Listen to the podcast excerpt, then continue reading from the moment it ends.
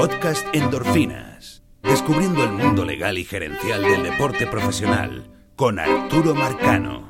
Bienvenidos a un nuevo capítulo, episodio dosis de endorfinas. Una dosis que particularmente eh, ya la he disfrutado mucho porque me ha tocado volver a investigar y releer algunos libros que tenía por allí guardado. Porque en el día de ayer, estamos grabando esto el 4 de febrero, el día 3 de febrero, MLB sorprendió a todo el mundo proponiendo ah, que un mediador se encargara de ayudar en las negociaciones, un mediador federal. Y la primera reacción, yo creo que en general, en, en todas las redes sociales, y yo creo que hasta me incluyo, fue positiva en el sentido de que, bueno, quizás una tercera persona en un proceso que ha estado totalmente trancado puede ayudar en todo esto.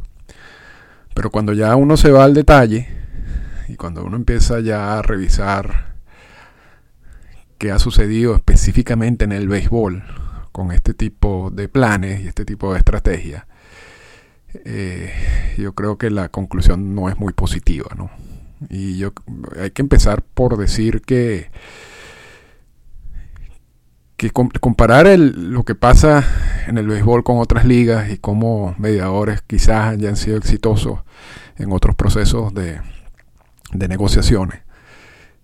No, a mí no me parece conveniente porque la historia del, de MLB y la historia del sindicato de MLB es totalmente particular, es muy específica. Ninguno de los otros sindicatos en ninguna de las otras ligas tiene la fuerza del sindicato de la MLBPA. Ninguno de los otros sindicatos ha alcanzado logros del, de la manera como lo ha hecho la MLBPA. Entonces, y yo creo que ninguna otra liga ha visto como el balance de poder pasó de ser totalmente a favor de los equipos a básicamente ser muy inclinado hacia los jugadores gracias a todas las negociaciones de los convenios laborales. Y que eso debe ser protegido y que eso es un camino complejo, largo, que tiene una cantidad de beneficios que, que, no se pueden renunciar por resolver un problema específico en este momento. Entonces, esto es una negociación que viene cargada. No, no, no estamos negociando un contrato, y lo hemos dicho muchas veces aquí, que parte de cero. Lo que se está negociando es la extensión de un convenio laboral que comenzó en 1968 y que se ha extendido, no, hay un, tiempo específico, al principio los CBA eran cortos, dos años, eh, y ahorita están por cinco años, pero realmente las partes pueden determinar la extensión del, CBA. Eh, pero pero si, si nos ponemos analizar las cosas como son, este convenio laboral, repito, es una extensión del primer convenio laboral. Y eso hace que todos estos convenios laborales sean difíciles de manejar si tú no te vas para el pasado. ¿no? Y entiendes que de repente hay, hay puntos que el sindicato está protegiendo porque fue un logro en alguna negociación en el pasado que costó quizás alguna huelga y que costó quizás la carrera de algún jugador. Entonces, esa es la manera como hay que ver todo esto. Pero, como estamos hablando de la figura del mediador, necesariamente, necesariamente, y aquí yo, de verdad que ayer no dormí bien porque estaba, y lo puse en un tweet, estaba como Doctor Strange en Infinity War, que evaluando como mil escenarios de por qué esto, por qué MLB saca esta carta en este momento. Y, y, además, ¿qué, podemos esperar en el futuro? Pero, pero eso también, a mí me, encanta eso, porque también estuve leyendo de nuevo el, libro de Bob eh, que voy a leer una parte aquí, este, por supuesto el libro de, William Gould, Bill Gould, y voy a explicar después quién es Bill Gould, y, otros libros y otros, y otros artículos sobre específicamente lo que pasó en la temporada 94 y 95, porque allí tenemos un ejemplo de la participación de un mediador.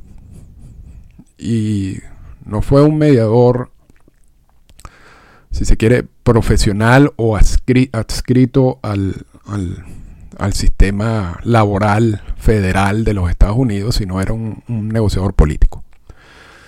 Pero, pero antes de llegar a ese punto, vamos a, vamos a, vamos a ir poco a poco, ¿no? Y vamos a, entender lo siguiente, porque, porque aquí hay un poco de detalles que, que están todos relacionados. En el 94 se empieza la temporada sin CBA. El, CBA se había vencido ya en, el, en 1993. Y las partes llegaron a un acuerdo que, la temporada iba a darse sin CBA y que las partes de buena fe iban a negociar el nuevo CBA mientras, paralelamente a que la, la temporada se desarrollara. Y eso es algo que han alegado algunos jugadores y el sindicato en este momento diciendo, nosotros hemos podido estar en preparativos ya para el sprint training, ya sin problemas de pensar de que la temporada se va a retrasar, simplemente si ustedes no hubieran hecho el cierre patronal, porque ya en 1993, o sea, por ejemplo, se había vencido el CBA y en el 94 hubo temporada y hubo sprint training. Y no había CBA, se estaba negociando un nuevo CBA. Pero lo cierto, y aquí viene la explicación por qué MLB hizo esto, eh, en agosto, precisamente, específicamente el 12 de agosto de 1994, los jugadores se van a huelga. Y esperan hasta el 12 de agosto, porque ya, primero, ya han recibido gran parte de su salario, y segundo, ya se acerca la época de la postemporada, que es una época muy lucrativa para los dueños de equipo. Entonces, la presión está más en los dueños de equipo de llegar a un acuerdo. Porque si no llegan a un acuerdo en ese momento, a mediados de agosto, entonces van a perder todos los ingresos de la postemporada. Y como no hubo ningún tipo de, de, reacción de los dueños de equipo, quienes estaban peleando por imponer un tope salarial. Y yo creo que eso también hay que agregarlo aquí. Todo, todo este problema y todo el conflicto parte de la básicamente, primero, si, si uno lee, el, no, tiene que leer el, libro Bosilli, pero si tú lo lees, uno se da cuenta claramente de, de la rabia que tenían los dueños de equipo en contra del sindicato por todo lo que ellos consideraban pérdidas en los convenios laborales anteriores al que se firmó y que vencía en 1900, el que se firmó en 1990 y vencía en 1993. Ellos decían, ya esto no, puede, no podemos seguir perdiendo en, estos convenios laborales. Y lo, y, lo dice Celi eh, abiertamente. Esto, no es... básicamente, lo mismo que estamos viendo ahorita pero del lado del sindicato, en el decir, mira, no nos ha ido bien en los últimos convenios laborales por X razón, no podemos seguir en ese mismo proceso.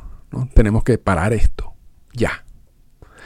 Y, yo creo que esa, esa misma reacción la tenía los dueños de equipo en 1993. Y como parte de lo que ellos pensaban era en la solución, era incorporar el tope salarial. Y los jugadores y el sindicato siempre han estado en contra del tope salarial y dijeron que eso no iba a suceder de esa manera. Hay una cosa interesante de ese proceso y es que Selig ya era comisionado encargado y le explica a los dueños de equipo que es imposible tener un tope salarial sin tener una política de repartición de ganancias. Porque un equipo ubicado en un mercado pequeño, si está obligado a, cumplir con determinados salarios por, por el tope salarial. Eh, y, uno no sabe cuál era la estructura de ese tope salarial, pero básicamente está, era una copia de lo que pasaba en la NFL o en la NBA. Si, si existía ese tipo de, de, estructura, era necesario que los equipos ubicados en mercados grandes financiaran a los equipos ubicados en mercados pequeños para que le dieran la oportunidad a los, al mercado pequeño, a los de mercado pequeño a cumplir, ¿no?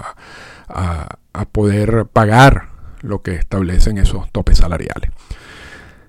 Y Selig habla en su libro de lo difícil en esa época, estamos hablando de 1993, 1994, de convencer a los equipos en mercados grandes de que la política de repartición de ganancias tenía sentido. Claro, él era dueño de un equipo de mercado pequeño. Entonces, de todas, todas, él no solamente sabía lo difícil de un equipo de mercado pequeño competir con un equipo de mercado grande, pero también le interesaba que esa política de repartición de ganancias eh, se incorporara. Y Selig relata una, historia muy interesante. Una de las, eh, el libro de Selig no es muy bueno, pero esa historia es muy interesante porque me pareció una historia honesta. Y es que en una de estas primeras reuniones para discutir la política de repartición de ganancias, se hace la convocatoria, van todos los dueños de equipo, están ubicados en un auditorio, y cuando empieza a hablar Selig sobre las bondades de una política de repartición de ganancias y las necesidades de tenerla si, se va a hablar de un tope salarial, separaron todos los equipos de mercados grandes, uno a uno, y se fueron del auditorio. Dejaron el auditorio solamente con los equipos de mercados pequeños y con Bob Selig hablando.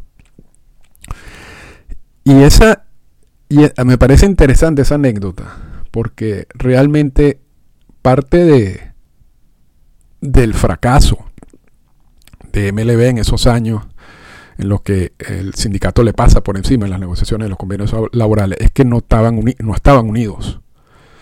Y había esa disparidad de criterios entre los equipos y los dueños de los, los dueños de equipos de mercados grandes y los que estaban ubicados en mercados pequeños. Habían, y, dentro también de ese universo de, de, equipos en mercados grandes, había muchas personalidades difíciles de manejar. Entonces, las negociaciones realmente no eran sindicatos que estaban unidos contra MLB que estaba unida. No, era sindicato que estaba unido con un poco de dueños de equipo. Y, y, el, el, maestro de ceremonias era el comisionado, pero el comisionado tampoco estaba muy limitado en lo que podía hacer por, por esa falta de unidad. Entonces, y allí entonces Celia empieza con esa reflexión de que era necesario que los dueños de equipo se unieran. Y si hay una cosa que los dueños de equipo deben agradecerle a Bob y luego a Rod Manfred, es que eso sucedió. Porque hoy en día uno no está hablando de equipos en mercados grandes o mercados pequeños, o uno no ve a dueños y metiéndose en las negociaciones del CBA ni, ni en nada. Sobre todo en los últimos CBA. O sea, el, liderazgo de ese, proceso lo tiene el comisionado y lo tiene el, equipo de, negociadores que está trabajando para el comisionado. Eso no era así antes. Eso no era así antes. Pero volviendo al punto, MLB quería implementar un paro laboral, eh, un tope salarial. Pero acceden, acceden a que la temporada de 1994 se desarrolle. Entonces, cuando ya llegan el 12 de agosto y MLB y el sindicato dice, si no llegamos a un acuerdo en este momento nos vamos a huelga, ejerciendo esa presión y pensando de que quizás eso sea suficiente para que MLB acepte quitar de la mesa el, el tope salarial, MLB decide no quitarlo y comienza la huelga de 1994. El 14 de septiembre de 1994, MLB cancela la temporada. Dice que las negociaciones hasta ese momento no estaban llegando a nada y que no valía la pena realmente iniciar una postemporada, una serie mundial, eh, porque aun cuando quizás se puede haber llegado a un acuerdo a última hora, eso requería una logística muy complicada que no se iba a poder lograr después de esa fecha, después del 14 de septiembre. Entonces, ese es el momento donde se cancela la temporada de 1994 y se cancela la Serie Mundial. Un mes más tarde, el 14 de octubre de 1994, Bill Clinton llama a Bob y a Donald Fear, que era el, el director ejecutivo del sindicato, a la Casa Blanca. Y de acuerdo con, el libro de, de Selig, Clinton le dice a, a Selig que él está preocupado por lo que está sucediendo, que él es un fanático del béisbol y que él quiere nombrar a un mediador, Bill Ossery, que es un mediador que ha resuelto muchos problemas políticos por, para muchos presidentes de los Estados Unidos. O sea, una persona que tiene mucha experiencia como mediador en asuntos muy controversiales y que él considera de que, de que es una buena alternativa y que puede ayudar a resolver el problema en que están metidos el sindicato y MLB, que ya para ese momento tenían, y estamos hablando de octubre, tenían, bueno, imagínate, casi un año negociando el convenio laboral y no habían llegado a ningún lado. Selig acepta la propuesta de, Bill Clinton y Donald Fair acepta la, propuesta de Bill Clinton. Y entonces se empieza un proceso de mediación, repito, en octubre de 1994. Y se pone como, como fecha límite para que las partes lleguen a un acuerdo el 6 de febrero de 1995. En el interín, en esos cuatro meses, hay muchas reuniones entre este mediador, Bill Ossery, y MLB, y entre, Bill Ossery y, el sindicato y los jugadores. Y la conclusión de ambos lados es que este señor no sabía lo que estaba haciendo, no como mediador, sino con los temas que se estaban tratando, que eran unos temas muy particulares y relata Bob Silica en su libro que, básicamente se perdió mucho tiempo en todo ese proceso simplemente educando a Bill Ossery sobre cuáles eran los puntos controversiales y, y que eran lo que él podía hacer y que el, mediador no puede imponer nada. El mediador simplemente lo que hace es que ambas partes traten de llegar a un acuerdo. Pero no es un árbitro. Un árbitro, un proceso de arbitraje, hay dos partes que van un árbitro y cada, cada parte expone su, punto de vista y el árbitro toma una decisión y después ambas partes tienen, están obligadas a respetar esa decisión del árbitro. Recordemos el caso de Biogénesis con Alex Rodríguez, por ejemplo. El árbitro en ese momento toma una decisión de, si el proceso de MLB en, la, en, toda la investigación de Biogénesis y la suspensión de, de, Alex Rodríguez eh, tenía, era válida o no y decidió que sí era válida. Y esa decisión la tiene que respetar, la tuvo que respetar Alex Rodríguez, cuando él demandó y después esas demandas nunca llegan a ningún lado, porque eso es, eso es una de las características del proceso de, arbitraje. Ahora, el mediador no hace eso. El mediador lo que hace es que trata de que ambas partes lleguen a un acuerdo. Lo que pasa, y aquí Selig lo menciona y después Bill Gould también lo menciona, es que Clinton ofrece ofrece algo que va más allá de la mediación. Le dice, esto lo vamos a resolver por esta vía. Si ustedes no se ponen de acuerdo, Bill va, va, a tomar la decisión y va a decidir qué es lo que se va a hacer. Como una especie de árbitro. Entonces, ese proceso de mediación empieza en octubre. Y se supone que el 6 de febrero iba a terminar. Iba a terminar idealmente cuando ambas partes llegaran a un acuerdo. Ambas partes no llegaron a un acuerdo el 6 de febrero. Y entonces el 7 de febrero llaman a MLB a la Casa Blanca y primero se reúne Bill Ossery con Bob y con algunos dueños de equipos que estaban allí y le presenta lo que sería su propuesta de convenio de arreglo. Eh, Selig analiza la propuesta, dice que toma alrededor de una hora analizarla. Y en su libro habla de, que, bueno, de que realmente no estaban todos los puntos que ellos querían, pero podían vivir con, lo que estaba allí. Y acepta la propuesta de Ossery. Y él se va de la Casa Blanca pensando que ya ese era el fin del proceso. Sin embargo, dice el mismo Selig, que pasa el resto de la mañana y no le, él sabía que Donald Fair iba a reunirse con, con y Ossery le iba a hacer la presentación del, de, la propuesta o de su decisión, si se quiere. Eh, pero pasa la mañana y, no lo llaman. Y después pasa parte de la tarde y no lo llama y él se preocupa. Y en eso lo llaman a la Casa Blanca. Y entra a un salón donde está mucha gente. Está Clinton, está eh, Stephanopoulos, eh, Panetta, eh, eh, Gore y estaba por supuesto Donald Fear. Y le informan a Selig que, el, que Fear y el sindicato rechazaron la propuesta de Ossery. Y Selig se molesta porque le dice, le dice a Ossery y le dice a Clinton, ustedes me ofrecieron de que este iba a ser el camino para solucionar el problema. Y hemos pasado cuatro meses en esto, una inversión de tiempo y de trabajo. Ya yo acepté lo que ustedes propusieron, lo que el, mediador propuso, y ahora me están diciendo que esto no sirvió para nada.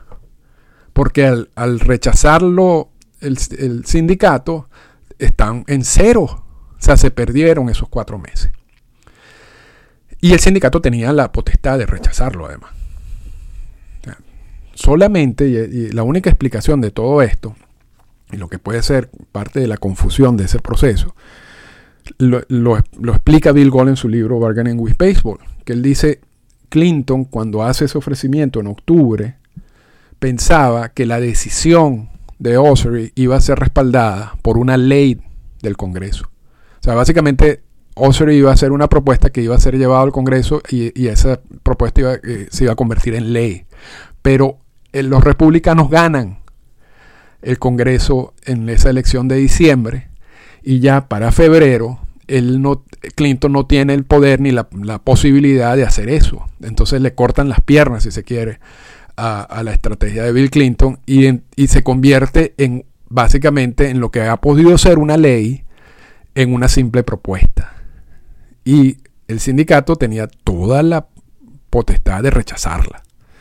Pero hay una parte interesante del, libro de, de porque yo no sé si esto es verdad. ¿no? Pero bueno, yo asumo que sí, porque si para qué lo va a poner el libro. Y además por lo que dice.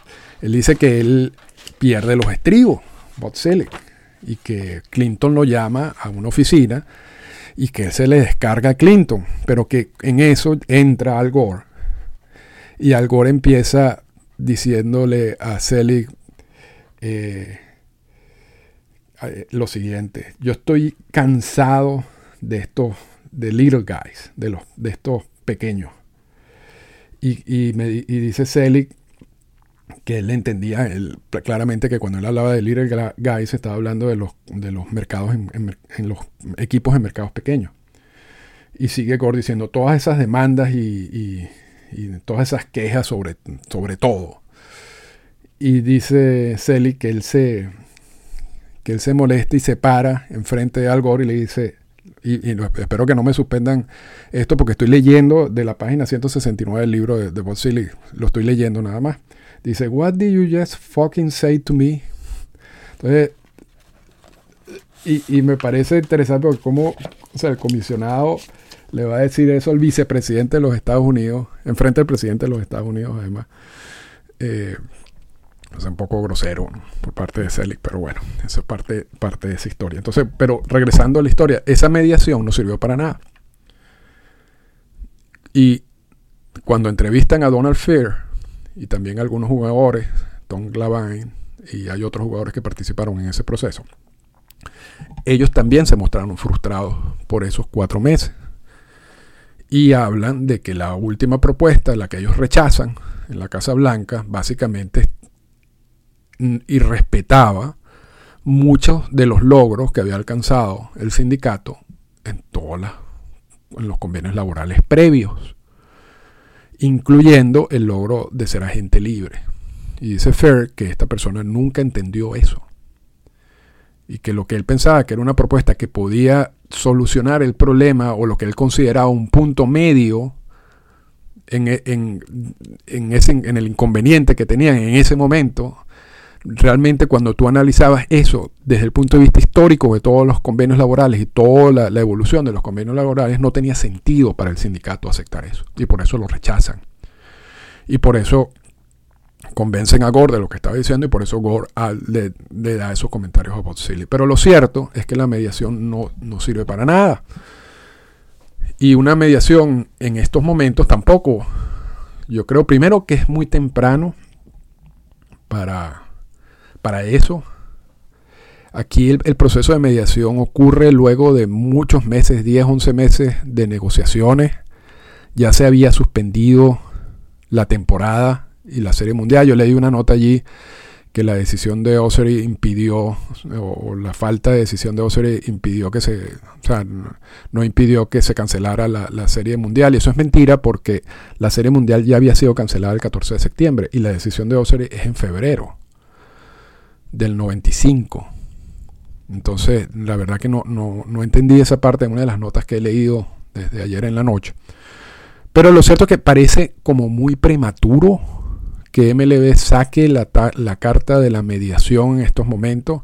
Yo creo que en parte quizás es reconocer de que no están yendo a ningún lado, pero pueden haber analizado otras alternativas, entre ellas ceder, porque si hay alguien que de las dos partes que realmente no ha cedido absolutamente nada en todo este proceso ha sido MLB, quien ha partido con, una propuesta que no ha sido modificada, ha sido disfrazada en varias oportunidades, pero al final lo mismo. Y el sindicato vimos una en una de las reuniones, cuando la gente dijo hay unos avances significativos, donde empieza a ceder, pero ya en la última reunión volvieron al punto de que para qué voy a estar cediendo si ellos no ceden. Y yo creo que eso tiene lógica también. Y en ese punto es donde ya se tranca el juego. Y ha estado trancado desde el principio, pero yo creo que, ahora está mucho más trancado. Y se suponía que MLB iba a hacer una contrapropuesta a lo que a la última reunión, a la última propuesta del sindicato y decidieron que no la van a hacer. Y se están yendo por la parte del mediador. Falta la respuesta del sindicato. Entiendo por lo que, por un tuit de Ivan Drelich, que el sindicato va a rechazar la mediación y yo creo que tiene sentido porque yo no sé cómo eso va a resolver nada en estos momentos. Yo creo que eso va a extender el problema por, por todo eso, por todo explicarle al mediador qué es lo que tiene que hacer y, todos los problemas. Pero realmente no se ha agotado la vía de la negociación todavía. Quizás si se reunieran más con más frecuencia otra, otra alternativa que puede existir y que ha pasado en otros conflictos es la sustitución de los negociadores.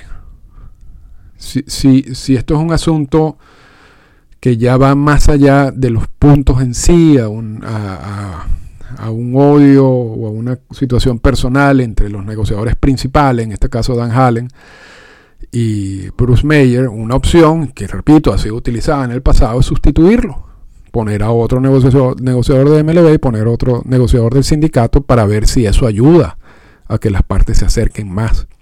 Pero yo creo que lo principal de aquí, y no tiene nada que ver con el proceso de negociación, porque repito, la negociación, el, proceso de, mediación, porque la mediación o el mediador no concluye, no, no impone nada, es que necesariamente esto lo tienen que resolver las partes. Esto lo tiene que resolver una negociación de MLB y el sindicato. Aquí no hay otra manera de solucionar esto. Y si quieren, y si MLB piensa que, esto de alguna manera los va a ayudar a ellos, yo la verdad que no entiendo cómo, y repito, yo no, yo no estoy muy seguro de que el sindicato lo vaya a aceptar. Pero para cerrar la historia del 94-95, porque yo creo que es interesante conocerla por lo menos en términos generales, porque estos son procesos complejos, ya hay, algunos libros que tocan el tema. A mí me parece absurdo, por ejemplo, que en el libro de Bob Selig le dedica cinco páginas a esto. Cinco páginas. Cuando esto, esto, esto ha sido el conflicto laboral más grande en la historia de MLB, lo que pasó en el 94 y 95. Pero bueno, voy a, seguir. El, 7 de febrero, solamente para cerrar esta historia para que ustedes lo conozcan, el 7 de febrero ocurre esa reunión en, la, Casa Blanca donde Fair y el sindicato rechazan la, propuesta de Bill Ossery.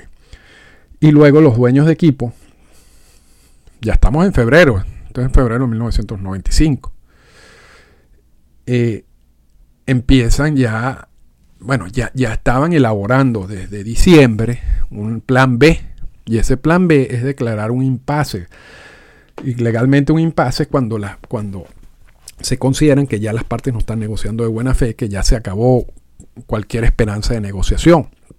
Y entonces, legalmente, de acuerdo con los procesos laborales en los Estados Unidos, si se declara un impasse, se puede regresar a la jornada de trabajo de acuerdo con las últimas condiciones negociadas de buena fe entre las partes. Y eso es lo que trata de imponer MLB. Y entre esas entre esos que ellos consideran buena fe en las negociaciones de buena fe entre las partes, incluyen el tope salarial. Y como ellos saben, ellos declaran ese impasse. Y como ellos saben que los jugadores no van a aceptar eso, ya entonces ahí comienzan a hablar de los jugadores de reemplazo. Y es interesante saber que, que los mismos equipos, eh, para el sprint training de 1995, y eso por supuesto era evidente que los Orioles de Baltimore estaban en contra de eso, porque de haber ha sido exitoso ese plan de los jugadores de reemplazo y haber empezado la temporada con jugadores de reemplazo, se iba a eliminar la, la, cadena de juegos consecutivos que tenía Ken Ripken Jr. En, ese momento. Menos mal que no se llegó hasta allí, pero, pero lo, interesante es que en, todos estos análisis de, de, los jugadores de reemplazo, la conclusión de los dueños de equipo en el 95 era colocar jugadores AA como jugadores de reemplazo, no los AAA porque ellos decían que si luego se llegaba a un acuerdo, entonces iba a haber, iba a haber mucho, mucha fricción entre los jugadores AAA, que eran los que estaban ya próximos a hacer grandes ligas, y los jugadores grandes ligas. Iba a crear una situación incómoda en todos los, eh, en todos los dogados de, de los equipos de grandes ligas. Entonces, como alternativa, para no exponer a los jugadores AAA a ser jugadores de reemplazo, optaron porque fueran los jugadores AA, que eran mucho más jóvenes y que ellos pensaban que, bueno, después iban a bajar a bajarlo de nuevo el sistema de ligas menores, iban a pasar allí un par de años y ya cuando los volvieran a subir ya la situación iba a ser distinta. Y también, por supuesto, habían otros jugadores que estaban fuera del sistema de MLB, que también fueron invitados como jugadores de reemplazo. Y me recuerdo a Kevin Millar, que después nunca fue aceptado eh, como parte del sindicato, porque era, era, fue un jugador de reemplazo en ese momento. Lo cierto es que ese plan de declarar el impasse y de utilizar los jugadores de reemplazo se pone en marcha y el sindicato presenta hacia a la National Labor Relations Board, que es un ente federal, un, que ellos hagan una injunction, que es una decisión judicial de impedir que MLB ejecute esa, esa decisión de los jugadores de reemplazo y esa decisión de imponer esas reglas que supuesto, de acuerdo con, con, con, MLB eran la consecuencia de las últimas negociaciones de buena fe y que incluían, repito, un tope salarial. Y, en y es allí donde entra eh, el NLBR a, a, tomar la decisión si pueden ir a un, a un juez federal y pedir que MLB no, no haga eso. Y ahí es donde entra Bill Gould eh, en, el, en, la, en, la, en, todo este cuento, porque Bill Gould era el presidente del National Labor Relations eh, Board y es el voto con el cual se decide sobre si puede, podía el, el NLRB ir al juez federal a pedir una injunction o no. Y Bill Gold decide que sí, que, sí se puede.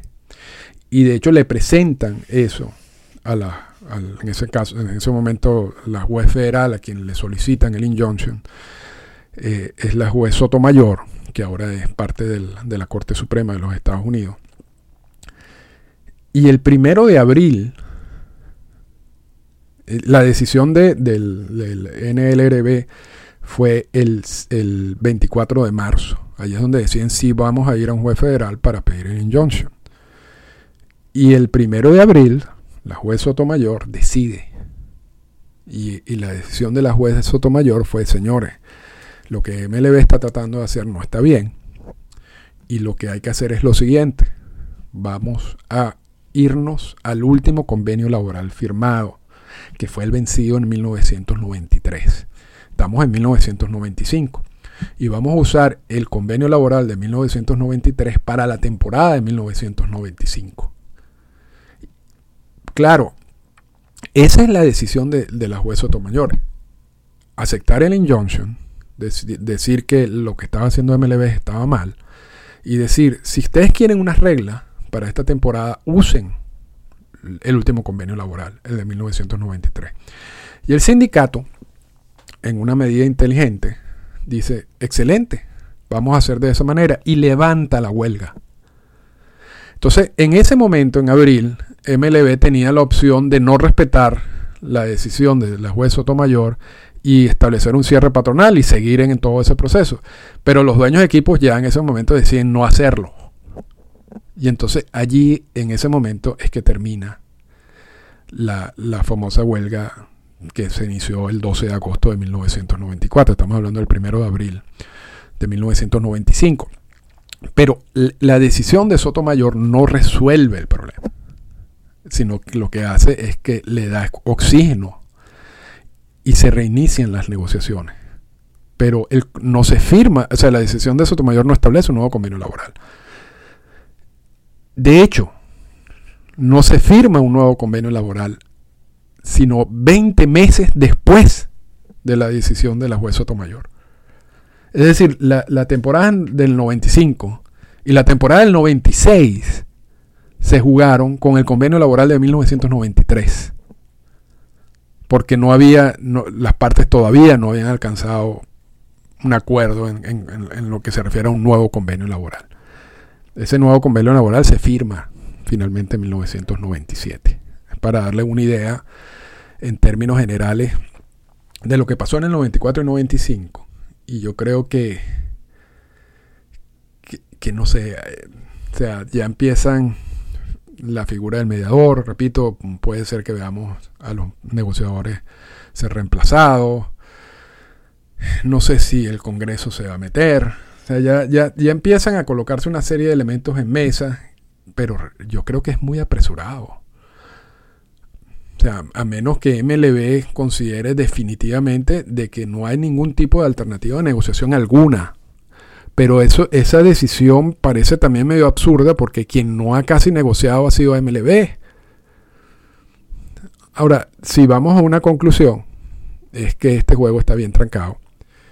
Y este juego, si antes estaban complicadas las cosas, yo creo que ahorita están más todavía. Así que e, esa figura de mediador que al principio yo creo que generó como cierta esperanza de que esto se resolviera rápidamente, yo creo que al final lo que nos está dando, nos están enseñando una carta de que las cosas van muy mal. Y vamos a ver entonces quién resuelve esto. Porque en ese conflicto, repito, del 93, del 94-95, e,